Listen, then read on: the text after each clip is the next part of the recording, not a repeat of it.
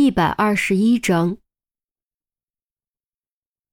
你的死期到了。墨镜男跳上车，用身体挡住右手，带着死神般的冷凝笑容，闪电般在二人心口各刺了一记，手法干净利落，即便正面看，只要不是特别近，也不一定能看得清。然而下一秒，他的笑容就僵在了脸上，因为以他的经验。尖刺反馈的手感和真人截然不同，该不会？墨镜男似乎明白了什么，一把拽掉二人脸上的呼吸器，随即脸色变得难看无比。这哪里是严风？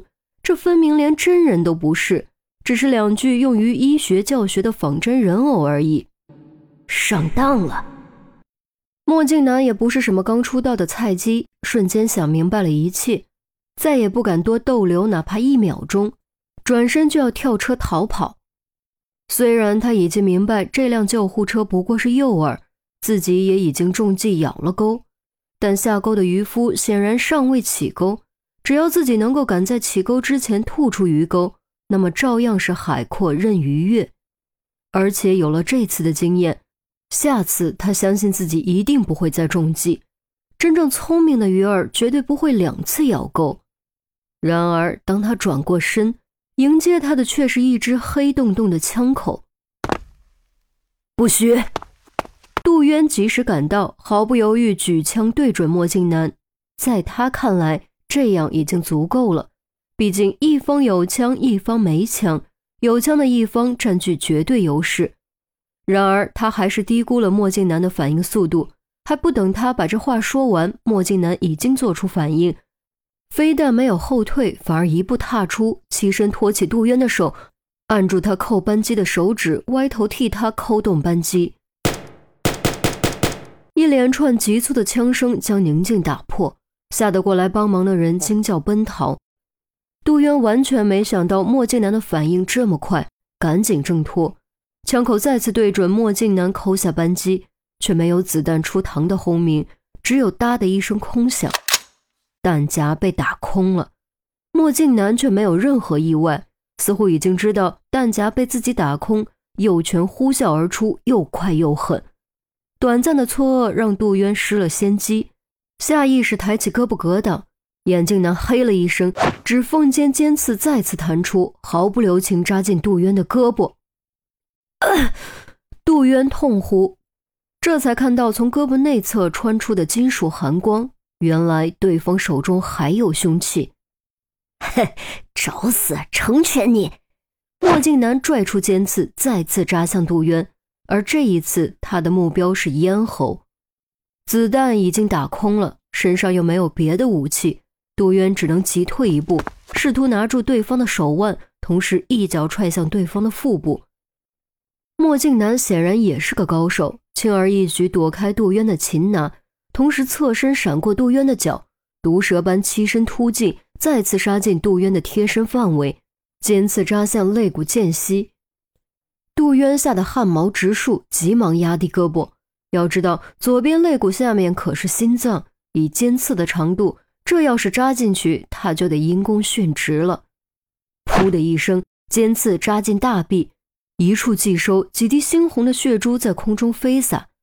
如果事先有准备，以杜渊的身手，肯定不会这么快受伤。可他没法抱怨，也不会抱怨，因为这就是实战。歹徒永远不会给你事先准备的机会。暗骂自己大意了，杜渊却没有因为受伤而退让，同样不退反进，以手枪当钝器砸向对方的胳膊，试图将对方缴械。